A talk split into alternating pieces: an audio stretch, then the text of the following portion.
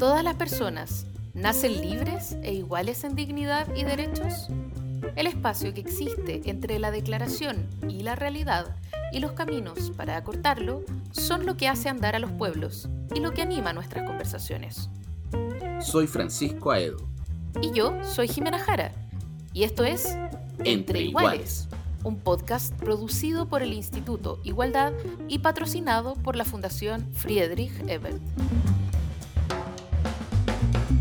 Bienvenidos a Entre Iguales. Eh, tenemos muchísimo, muchísimo que conversar porque mm, claramente este año, estos últimos dos años quizás incluso, han sido llenos de política, han sido llenos de democracia, de más democracia, han sido llenos de mucha política, de mucha elección, de mucha campaña, por ende. Yo creo que eh, ese es uno de los aspectos que quizás más ha llamado la atención en el último tiempo para todos los que nos dedicamos a la comunicación política, para todos los que también estamos eh, observando qué es lo que está ocurriendo o estamos interesados en lo que está ocurriendo alrededor nuestro.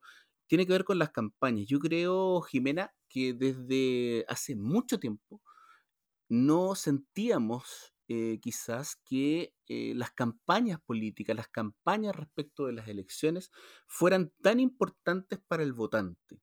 Em, durante un tiempo, eh, yo siento, por lo menos yo siento, quizás a lo mejor tú no estás de acuerdo, pero yo siento que durante un tiempo pasaron a ser como ciertamente tener cierta irrelevancia eh, para el, auditor, para la persona que ve televisión, para la persona que está mm, eh, interesada en saber más o menos, digamos, respecto del tema político como para poder ir a decidir y ir a votar. En cambio, en esta última elección parece haber tenido un rol bastante relevante y bastante protagónico, ¿no es así? Es así. O sea, cuando tú tienes dos favoritos que terminan siendo perdedores, eh, algo pasó en el camino. Y eso que pasó en el camino eh, es, entre otras cosas, la campaña. No solo la campaña, probablemente, porque también hay eventos, eh, hay reacciones y tal, pero eh, la campaña termina siendo sumamente importante, ¿no? El modo en que se despliega el candidato, cómo se plantea a sí mismo frente a una realidad que es dinámica, sin duda. Mm. Y bueno, venimos saliendo recién de estas tremendas sorpresas. Yo digo, saliendo recién, en realidad eh, estamos grabando esto un día jueves, o sea, no ha pasado ni una semana desde que, desde que mm, tuvimos estos resultados de las primarias, pero parece que hubieran pasado un siglo. Eh, y entonces lo que, mm, lo que me parece a mí es que toca eh, hacerle de alguna manera un, un post-mortem a estas campañas y ver qué pasó durante estas campañas eh, y cuáles son las razones de que hayamos llegado donde llegamos y qué es lo que puede pasar de ahora en adelante. Y para eso yo creo que hay que entrevistar al más capo de los capos, ¿no? Sí, a mí también me parece, sobre todo tomando en cuenta que hemos estado en un par de años que han sido extremadamente politizados.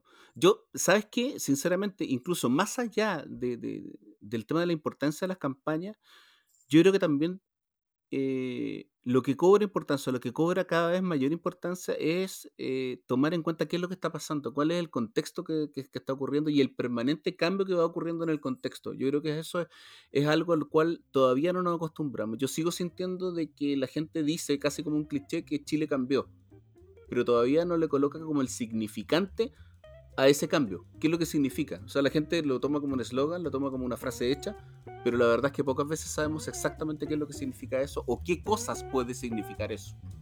Y como tú bien decías, Jiménez, yo creo que es importante tener a uno que sabe, que sabe de esto. Así que vamos a conversar a continuación con Sebastián Kralevich. Bueno, y para profundizar en estos temas, ya estamos con Sebastián Kraljevich. Él es eh, consultor en comunicación política y en comunicación estratégica.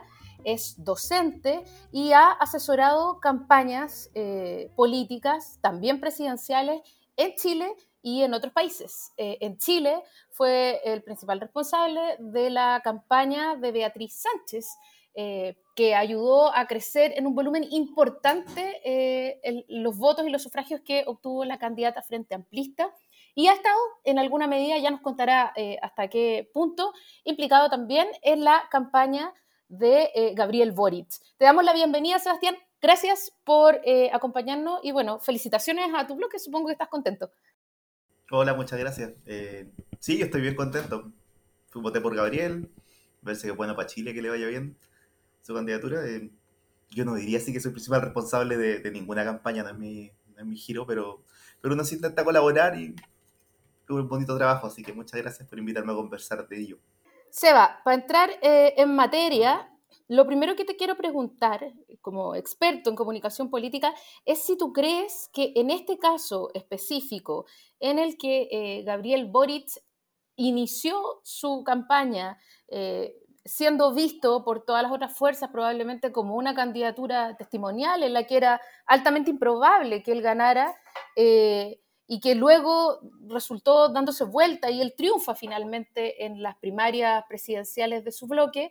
Eh, ¿Cuán importante crees que fue el modo en que se hizo campaña, tanto por parte de Gabriel Boric como por parte de, eh, de Daniel Jadwe? Y después vamos a ir hablando también de las primarias de la derecha, pero pero me interesa que, nos digas cómo ves tú eh, la importancia que tuvo la campaña concretamente en este caso. Yo tengo la convicción que las campañas importan, que pueden cambiar resultados, que pueden modificar percepciones, pueden persuadir de votar a gente que no lo estaba haciendo, y al revés también, que pueden hacer que, un, que alguien que tenía un apoyo lo pierda. Creo que las campañas son significativas de esa manera. Y eh, mi impresión es que el modo que Gabriel Frente Amplio enfrentó la campaña eh, hasta donde yo vi bastante profesional y sistemático, eh, es parte, una de las causas del buen resultado que tuvieron. Que para mí también fue inesperado y, creo que habla muy bien de lo que hicieron. Ya habla muy bien de aprendizaje que ha tenido ese sector de, de cómo hacer campaña. Entonces creo que eso es bien importante y en la medida que eh, que los distintos blogs tengan un acercamiento más sistemático, más profesional, a pensar las campañas y hacer las campañas, eh, es bueno para, la calidad de la democracia también. Creo que hay un esfuerzo hay que hacer que es importante, que yo no sé si en las demás candidaturas hubo un esfuerzo tan sistemático de pensar estrategias y ese tipo de cosas, pero que es saludable y tiene efecto. Yo tengo esa, esa convicción. Sebastián, eh, en ese sentido, te quería preguntar por un, por un tema bien específico que, le hemos dado vuelta en otras ocasiones también con Jimena y que tiene que ver con el, con el tono, con el tono de las campañas. En ese sentido, y, más allá del tono, con la importancia de dar en el tono. Te lo pregunto porque de alguna manera hay un cierto tono en la sociedad que parece cada vez más necesario como entender, comprender, captar, porque de lo contrario, da la sensación como que las campañas y en general los candidatos corrían el riesgo de que la ciudadanía te observara cada vez más como un marciano que como otra cosa, digamos. O sea, captar de alguna manera el tono. Y en ese sentido, por ejemplo, utilizando el, utilizando el ejemplo de, la última primaria ahí entre, entre Daniel y, Gabriel, ¿tú crees que ahí, por ejemplo, hubo una lucha por encontrar el tono respecto de lo que estaba ocurriendo en la sociedad y que uno de los dos ganó o uno de los dos se acercó más? Yo partiría diciendo que ninguna campaña le habla al 100% de su sociedad. Las campañas eligen hablarle a una parte de las sociedades que son las que son necesarias para que cumplan su objetivo. En este caso, el objetivo de la campaña era bien claro, era ensanchar la base de apoyo para ganar la primaria. Así de simple. Y cuando el desafío que, que, tiene esa estrategia es pensar hacia dónde debes ensanchar tu base de apoyo de modo que te permita ganar la primaria.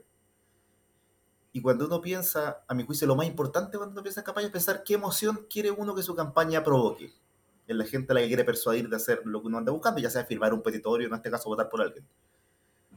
Y, y la decisión de la emoción que quiere provocar en esa gente la campaña, mi impresión es que fue una decisión distinta que la que tomó la campaña de Daniel. Mi impresión es que la, la campaña de Daniel, a mi juicio, tuvo un, problema tanto errático de emoción que buscaba provocar, sobre todo cuando miraba las piezas de la franja, que había unas, había unas, muy, muy oscuras, muy vinculadas con la rabia, y otras muy vinculadas con, con esperanza, alegría, a mi juicio las más, las más lúcidas de la franja, no tenían que ver con la rabia, sino tenían que ver con cierta esperanza, con cierto orgullo de lo hecho por Daniel o por el pueblo, o sea, cual fuera el, sujeto. Eh, pero no fue clara en eso. Mi impresión es que la campaña de Gabriel, en cambio, tuvo una decisión bien clara de, de, qué emociones quería provocar y fue bien consistente en eso. Y en eso es interesante y habla muy bien de lo que hicieron en la campaña, lo que no estoy yo, eh, que esa emoción haya sido consistente en los diferentes brazos de la campaña. Cuando uno ve a Gabriel en los debates, por ejemplo, busca provocar la misma emoción que busca provocar la franja, por decirlo una cosa. Y eso, eh, y eso habla muy bien de una campaña. Habla de que lo que diseñaron estratégicamente se esforzaron por, por cumplirlo, por llevarlo a puerto, y, y, eso es bien elogiable y bien, bien potente. y difícil además, súper difícil. Seba, eh, a propósito, justamente tú eh, hablaste de la franja y a propósito de las decisiones que se toman normalmente en una franja, eh, el 88 ya, ya en la franja del sí, el no se experimentó esta dicotomía por parte de, la concertación de partidos por la democracia en ese momento, el, el, hacer una franja esperanzadora versus una franja más centrada en todo lo que había ocurrido y que había sido sin duda bastante duro, horroroso, esos 17 años de dictadura, y fue una decisión difícil de tomar eh, en la interna, digamos, el decir, ¿sabes qué? Nos vamos a denunciar, eh, pero en esta, en, esta, en esta franja, en esta campaña va a primar la idea de la alegría. ¿no? Eh, y en este caso también hubo, había dos candidaturas y una optó un poco por, por denunciar lo que ocurre eh, en, un Chile, en un Chile desigual, en un Chile eh, donde no hay amparo del Estado de alguna manera, donde la gente se rasca con sus propias uñas y también lucir un poco lo que ha hecho en materia de política municipal por parte de Daniel Howard y otra que tiene que ver con la fuerza que se ha acumulado para cambiar la realidad, que es la que tú aludes eh, de Gabriel Boric. Se, se confirma, de alguna manera, crees tú, esta idea de que la emocionalidad de las campañas en general debería eh, estar más orientada hacia, el, hacia lo positivo? Yo no, no, comparto eso. Yo creo que depende de quién, cuándo y qué busca. Eh, creo que campañas que tienen emociones negativas que pueden ser muy potentes. en nuestra vida diaria, cuando pensamos cuánto nos moviliza el miedo, cuánto el miedo nos lleva a tomar decisiones, eh, es súper potente. Entonces, el miedo es un vector muy importante en cómo nos comportamos los humanos, las personas, eh, y campañas que logran trabajar con el miedo o que logran trabajar con la rabia frente a algo, pueden ser bien potentes. Eh, eh, y a veces funcionan para ciertos candidatos, ciertos personajes. creo que no es una infidencia que lo puedo contar. y en algún momento hubo un debate en el campo del Frente Amplio sobre cuán impugnador debía ser la campaña. Eh, y ellos por impugnador quieren decir como Juan crítico, como Juan Contreras con lo que está pasando. Eh, y mi impresión particular es que ese perfil con el candidato que había y con el candidato que era tu adversario rendía poco. Que era difícil ser más impugnador que Jadwe. Que si la batalla iba a ser cuál de los dos es más crítico respecto al actual estado de cosas, no había por dónde ganarla, no había por dónde competir. eh, entonces parte de la pega que uno hace es mirar de afuera la cosa lo más desprejuiciadamente posible y pensar desde ahí que rinde, ¿cachai? Eh, y en eso yo no tengo ningún prejuicio respecto a si estas cosas que dicen siempre como los publicistas de las campañas deben ser alegres, pensar en el futuro, promover un sueño y cosas así. A veces sí, a veces no. Claro. Eh, y en este caso yo creo que para este personaje tenía sentido que sí. Que la emoción fuera menos crítica, más esperanzadora, más de vamos que se puede y ese tipo de cosas. Mm. Sí, ¿sabes qué, Sebastián? Incluso estaba pensando cuando, cuando la Jimena te hacía esa pregunta. Claro, porque de alguna manera tiene que ver un poco quizás con el mapa emocional, ¿no? O sea, yo creo que tú, usas, si no me equivoco, ese concepto en alguna parte, pero el mapa emocional de, lo que está ocurriendo también. Hoy día, por ejemplo, y por eso también te preguntaba antes por el tono, porque el, tono pareciera ser claramente eh, un tono de, sobre todo al principio de la campaña, de mucha desesperación de la gente, digamos, producto del, del problema, digamos, el estallido, la pandemia, la falta de trabajo, que son conceptos que han calado de alguna manera bastante importante en, general, digamos. Que después a lo mejor se tiende a recuperar de alguna manera por el tema de los IFES que empiezan a ser un poquito más universales y otras cosas más, digamos. Pero se mantiene de alguna manera en el mapa emocional un, país que está descontento, que está, que está enojado y también un país que está de alguna manera eh, con, mucha, con mucho daño y que necesita ser reparado.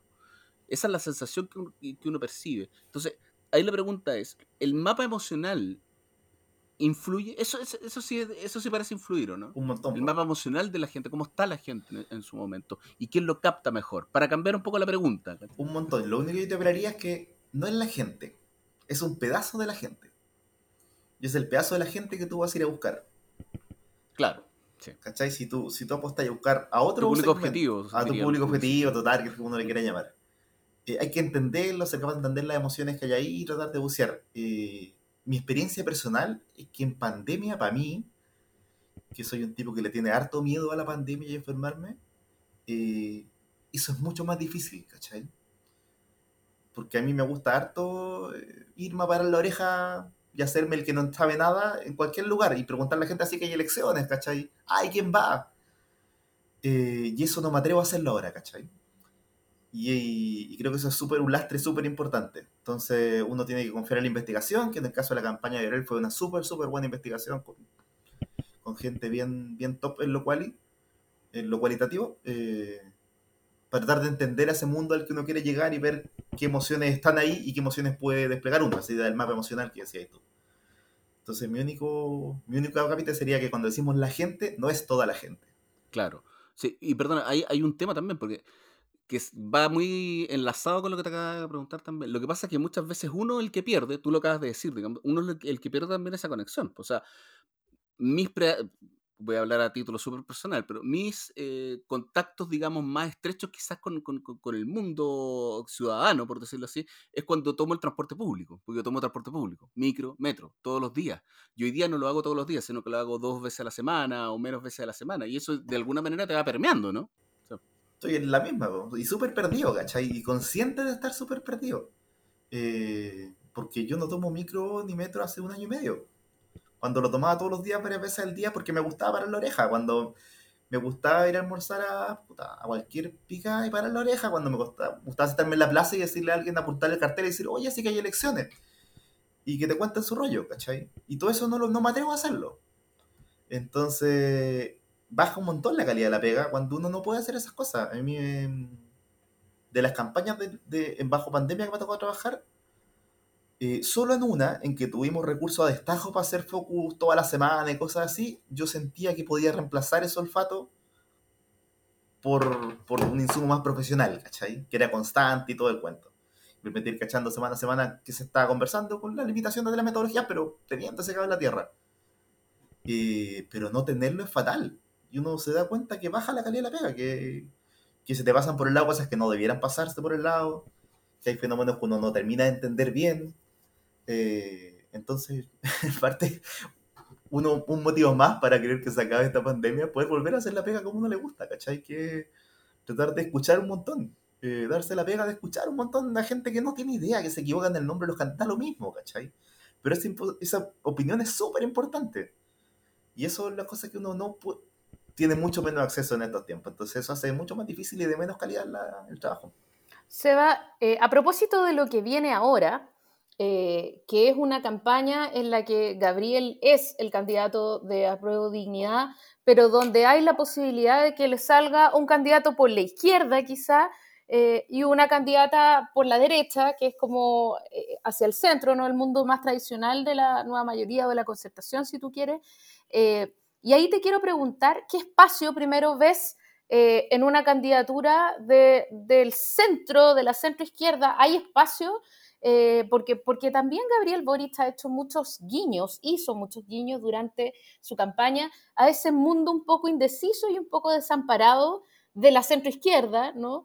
Eh, y, entonces eso estrecha quizás, te lo pregunto, las posibilidades de Yasna Proboste, de Paula Narváez o de quien sea, o de Carlos Maldonado eventualmente.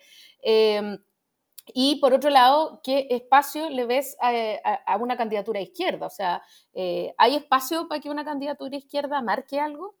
De izquierda a izquierda, quiero decir, de izquierda a la izquierda de la izquierda.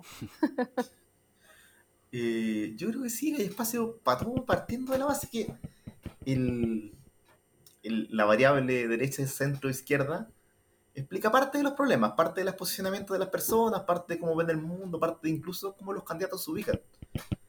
Entonces, parte, parte importante, sí. Yo no voy a decir esas cosas que ya no existe izquierda ni derecha en esas cosas, yo creo que sí existen, por supuesto. Eh, pero hay parte de las posiciones que no se explican en ese eje. Entonces, mi impresión es que eh, una carrera que todavía es bien larga, quedan varios meses por delante, hay espacio para que aparezcan opciones que hoy no están en el mapa. Y, y, mi impresión es que eh, candidaturas que emerjan sin primarias o sin primarias tan masivas como fueron estas, en un primer momento tendrán que asumir el, costo o el fuego de decir ustedes fueron elegidos a DEO o quién lo eligió y cosas de ese estilo. Pero hacia noviembre yo no creo que la gente vote pensando en quién, quién hizo primaria, quién no, y ese tipo de cosas. Entonces mi impresión es que primero hay espacio para que aparezcan nuevas candidaturas competitivas, eh, probablemente con una elección a varias bandas, y, eso va a hacer que el, paso a segunda vuelta no sea obvio como solía ser en los como, como mucha gente pensaba hasta la última elección presidencial, que era obvio quienes pasaban a segunda vuelta. Em, creo que una candidatura no solo más al centro, sino también con mayor experiencia de, de haber gobernado y ese tipo de cosas, tiene cosas diferentes a ofrecer de las que puede ofrecer el Frente Amplio, Chile, a Pro Dignidad y Gabriel. Eh, creo también eh, que una candidatura que toque con con consistencia y tino. Otra variable que yo creo que bien, explica, bien interesante lo que pasa, que es el contraste entre pueblo y élite, también puede ser competitiva. Yo creo que eh, donde más flaqueó a mi juicio la campaña de Gabriel fue en no responder ese, esa variable, ¿cachai? En, decir, en, mostrar en no alinearse completamente la idea de ser polo elite. Eh, creo que ahí fue lo, más flaco de la campaña del, Frente Amplio de la pasada. Pero a lo que voy, creo que hay diferentes, no solo en el eje derecha, centro, izquierda, sino también en los ejes de experiencia, de pueblo élite. Hay espacios interesantes para que suban candidatos eh, de lo que hoy volveríamos a llamar la izquierda extra parlamentaria, como, como llamamos antes al mundo PC en los noventas o, de, o del mundo de la ex concertación o ex nueva mayoría. Yo creo que hay todo el, si se hace bien, se hace consistentemente, hay un espacio interesante que les puede permitir competir, meterse en segunda vuelta y en segunda vuelta eh, son campañas nuevas donde parte del voto lo defines tú, pero una buena parte lo defines tu adversario. Entonces, eh, si alguien se mete en segunda vuelta, no es descartable que pueda llegar a ganar. Entonces, yo creo que ahí está todavía muy abierta la cancha para todos y todas. En ese sentido, Sebastián, también estamos de alguna manera enfrentando eh, campañas cuyos procesos son como eh, son novedosos, porque no, no, no, no, no, no había pasado de alguna manera que la derecha entregara, por lo menos hace mucho tiempo, entregara su votación, digamos, a un sector, a un personaje que ideológicamente no es militante, se acerca más al centro que hacia la derecha más tradicional, que es bastante joven, digamos. eso no ocurría desde hace bastante tiempo.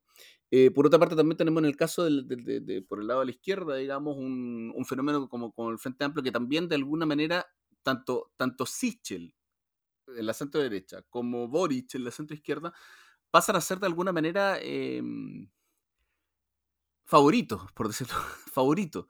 Y correr de esa manera es diferente a correr en, segunda instancia. También ahí hay otro fenómeno nuevo, algo comentábamos. Eh, tenemos una centro izquierda muy debilitada, cosa que no pasaba hace mucho tiempo también. O sea, estamos frente a una serie de fenómenos nuevos y de qué manera eso influye al ejercicio de hacer campaña y el ejercicio también de, de, qué manera entregas esa información, ese cambio, ese cambio del, en este proceso, ese cambio, digamos, en el, en el formato que, que, uno podría estar acostumbrado a la población. Mm. Sí, pues son contextos súper difíciles de hacer campaña porque, porque hay muchos procesos de cambio corriendo simultáneamente. Y yo no me metería en si Sichel es más o menos de hecha que Lavín, yo, yo de hecho no lo tengo claro. Y creo que parte de los talentos de esa campaña fue una plasticidad eh, bien interesante. Eh, a, lo que, a lo que voy en el centro de tu pregunta, mi juicio es que eh, la pega de uno cuando piensa estrategia es tratar de chupar todos esos factores que están operando y pensar desde ahí cuál es la. Lo que nosotros decimos siempre, el, el, en este contexto de descrédito de las instituciones y la pose de expertas, lo relevante es lo que la gente va a hablar de ti cuando hable de ti lo que la gente le interesa convocar, de qué va a ser la conversación cuando se hable de Pancho Aedo. Eh, y nuestra pega es tratar de meter todos esos factores y pensar ahí cuál es la conversión, de todas las conversaciones posibles que uno pudiera hacer sobre Pancho Aedo, cuál es la que le permite acercarse de mejor modo a su objetivo.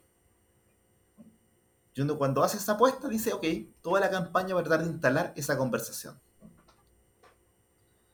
Eh, lo difícil, y tú lo decías súper bien en tu pregunta, es que si los factores del contexto están, los marcos, los términos, están moviéndose permanentemente, eh, está difícil achuntarle a la primera y achuntarle a alguna idea de conversión que dure seis meses, por decir algo.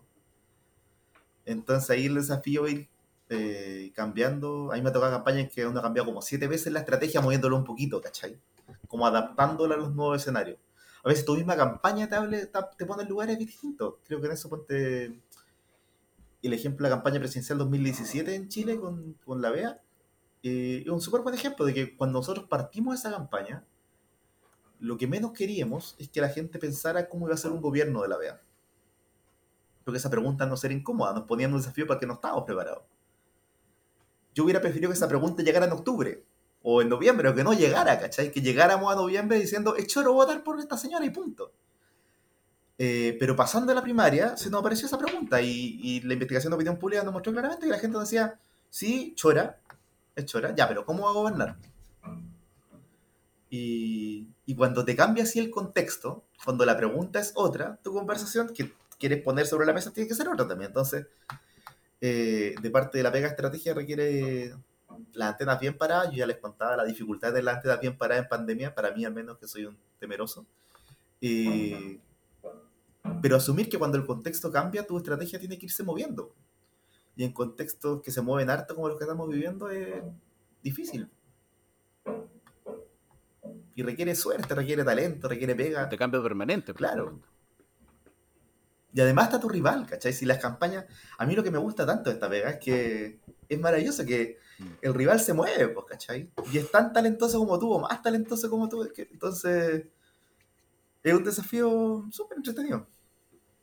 Seba, eh, a propósito de, de, lo dinámicas que. O sea, hoy día, digamos, dadas las condiciones estructurales de las tecnologías, de las conversaciones, de la, de la emocionalidad, de, cómo, de las condiciones culturales, eh, hay más liquidez, evidentemente, en las adhesiones, ¿no? Eh, y ahí te quiero poner frente a dos grandes desafíos de las campañas, que son, uno, la planificación y dos, el perilleo. Eh, porque eh, la planificación, uno tiene la sensación, yo te lo digo viendo las campañas especialmente de la derecha, que eran eh, campañas bastante más tradicionales ¿no? en sus planteamientos, que intentaban mantener eh, una puesta en escena y una conversación muy apegada a, a los cánones tradicionales de una campaña. quién soy, de dónde vengo. por ejemplo, la franja, la campaña de desborde era muy, muy tradicional en eso.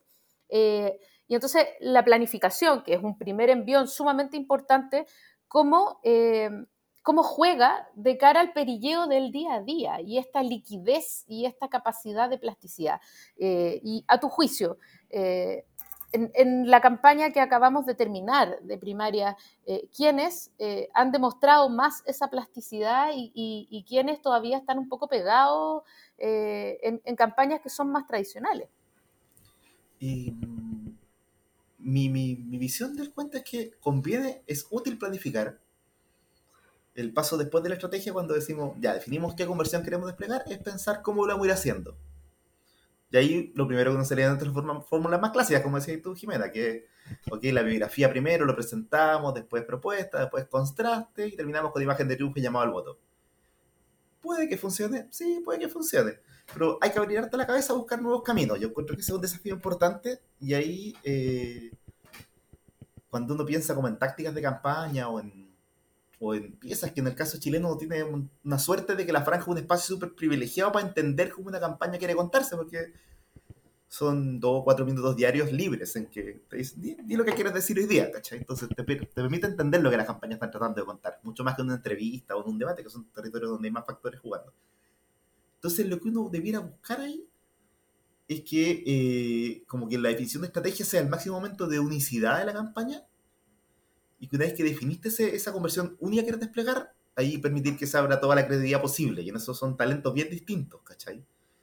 Eh, eh, mi esfuerzo en las campañas es simplificar, que de las 100 cosas que podríamos decir, vamos a ir a decir una. Y el talento de la creatividad es el inverso. Es que esa una cosa que vamos a decir la digamos de muchas formas posibles, de formas distintas y códigos distintos y entretenidos que la aprendan gente y todo eso. Entonces, cuando se logra encontrar ambos talentos, yo encuentro que salen cosas bien bonitas, ¿cachai? Permiten campañas vivas, pero disciplinadas. eh, mi impresión es que las campañas de derecha, al menos en, sobre todo en la franja y quizá en algún momento en los debates, había bastante disciplina en tres de las cuatro. Yo la de nunca la entendí. Nunca entendí. Eh, creo que ahí no, hubo una definición de qué conversión desplegar. Eh, de hecho, su pieza más lúcida, a mi juicio, en la franja, una pieza que tiene nada con todas las demás, que es la señora que la agarra en la calle a reclamarle por el 10% y él le explica y después ponerle a la pintana. Encuentro que fue de las mejores piezas de la franja, pero tiene nada que ver ni con la retrascadora, ni con el cumpleaños que se encuentra en la para Nada que ver. entonces ahí está claro que ahí no había un diseño de qué conversión desplegar. Pero las otras tres parece súper claro, ¿cachai? Y, y, si uno ve la triunfadora, eh, que uno siempre se mira allá, porque da gusto que, o sea, es la que gana y la que más llama la atención, pues súper disciplinada en su historia, ¿cachai? Del, eh, lo nuevo versus lo viejo, el que viene de abajo versus los que siempre han estado arriba, al punto de ser ridícula, ¿cachai? Cuando es súper, de las cosas buenas que uno, que uno permite, perdón, limpio. Uno ve súper limpia la estrategia de campaña cuando se satiriza la campaña. Cuando Kramer imita a Sichel y todo el rato está hablando de él y su historia, es clarito, la campaña se trata de eso, ¿cachai? Y, cuando uno le pasa eso, cuando entiende que ya se satirizó la campaña, perfecto, entró. La campaña se trata de eso. Uno trata de no ser ridículo, pero la campaña sí era súper clara en su diseño. Y eso es un mérito. Eh, y tenía códigos bien tradicionales, sobre todo en las piezas súper tradicionales. La esposa hablando del candidato, el acuadro. Eh, un montón de cosas súper tradicionales, pero, escucha, cuando el diseño es bueno, y en este caso era un buen diseño, yo creo, eh, que no haya demasiado creatividad en las piezas no es tan dañino, yo encuentro. Eh, quizás la pieza de la excavadora era más creativa que todas las que vimos, pero yo no sé qué diseño correspondía. No sé dónde se encuentra esa pieza con la de la señora La Pintana. O con el llamado al votante con cierto orgulloso del no, cuando dos días antes le decía que iba a enterrar la logia de Pinochet. No, no le veo ningún de vuelta. Sí. Oye, Sebastián, en ese sentido, te quería comentar acerca de los marcos, los términos, los marcos, como decía Lakoff en su momento, digamos, pero eh, yo creo que de alguna manera los marcos, los atributos, los términos también siguen siendo esenciales para ganar, digamos, para colocarlos, que se hable de ellos, un poco lo que decías tú también, que se hable y cómo se habla de, mi candidato, digamos, o de la construcción de las preferencias, se prefiere. La derecha da la sensación que durante mucho tiempo entendió que, que, ya había pasado el tiempo el cohecho, digamos, o, de, tanto poder, digamos, exactamente, sino y el esfuerzo lo terminó concentrando durante muchos años en, en que el verdadero poder lo constituye el que moldea o el que construye o el que va moldeando de a poquitito, va permeando las preferencias de la población, a través de los medios, a través de diferentes cosas. Eh, ¿No sientes tú un poco quizás en torno a lo, que conversamos de la campaña específica de uno de los cuatro, como decís tú, de que han perdido esa capacidad de moldear eh, las preferencias de la población? De han perdido esa capacidad de construir las preferencias de la población que, durante mucho tiempo parecieron tener. De alguna manera está un poco perdido, o sea, con un gobierno muy debilitado, con un con una, o sea, perdón, con una constituyente. con una constituyente que, que, rompió muchos moldes que, nosotros estábamos acostumbrados, incluso ni siquiera solamente la derecha, sino que bastantes estructuras políticas. Y sí, estoy buscando a ver si lo encuentro. No, ya no lo tengo. Em, un cruce yo creo que es súper importante para pensar qué tan debilitada está la derecha, que sin duda está debilitada. O sea, la derecha de hoy no tiene la fuerza que tenía hace el triunfo de Piñera, sin ir más lejos. pero cuando uno compara los resultados de la, de la, de la mega elección, cuando votamos por concejales, alcaldes, gobernadores y constituyentes, no, no logré encontrar el, el Excel, pero tengo la impresión de que es importante la diferencia, no me quiero cargar con el número, pero importante, importante, eh, del número de votos de concejales que saca la derecha versus el voto que saca constituyente. Mi impresión es que toda su apuesta del, tema constitucional fue muy, muy, muy errada. Ellos fueron la fuerza del no cambio. Ya hay un votante de derecha eh, masivo que quiere cambios con los valores que la derecha podría ofrecer. esa es mi explicación de por qué en la constituyente les va tan re mal y en concejales les va mucho mejor. En concejales están cerca del... Si hubieran sacado la votación de concejales, la constituyente pasaba en el tercio por la dispersión de las demás listas. Eh, mi impresión es que hicieron muy, muy mal en apostar esa tecla o en jugar solo esa tecla. Y la buena noticia para ellos es que tienen un candidato presidencial bastante plástico para salir de ahí. Para salir de ser, para dejar de ser el rechazo. Yo creo que eso lo entiende Sichel. Eh, de hecho, tuvo la habilidad de nunca responder antes del plebiscito que iba a votar. Eh, lo que también habla mal de los medios, por supuesto. Por supuesto. Eh, o malo de su calidad o parcialidad. No me meteré en ese, en ese jardín que se metió la campaña de Daniel, pero, pero eh, tiene el hombre adecuado para revertir ese error, pienso.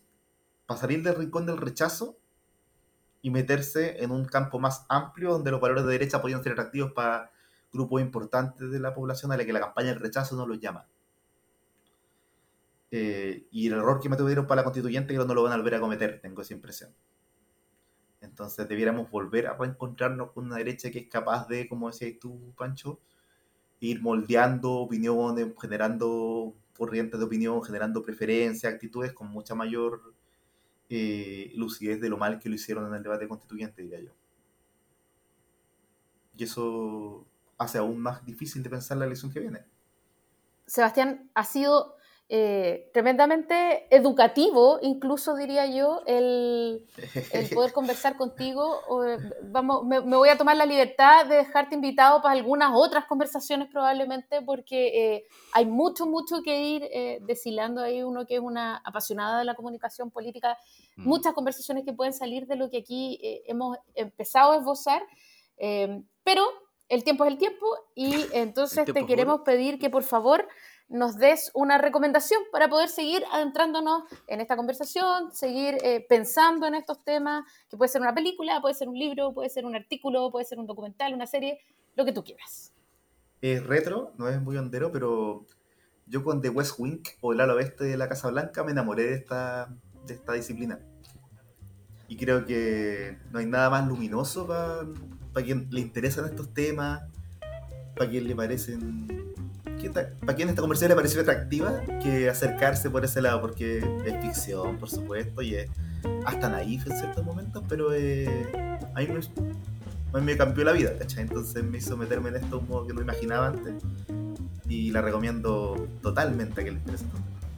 De West Wing o El ala oeste de la Casa Blanca, una serie de siete temporadas, si no me equivoco. Estupendo. Muchas gracias Sebastián, te pasaste. Gracias por haber estado acá en este podcast Entre Iguales. Muchas gracias. Gracias a ustedes. Chao. Las opiniones vertidas en este podcast solo representan a las personas que las emiten y no necesariamente a la Fundación Friedrich Ebert ni al Instituto Igualdad.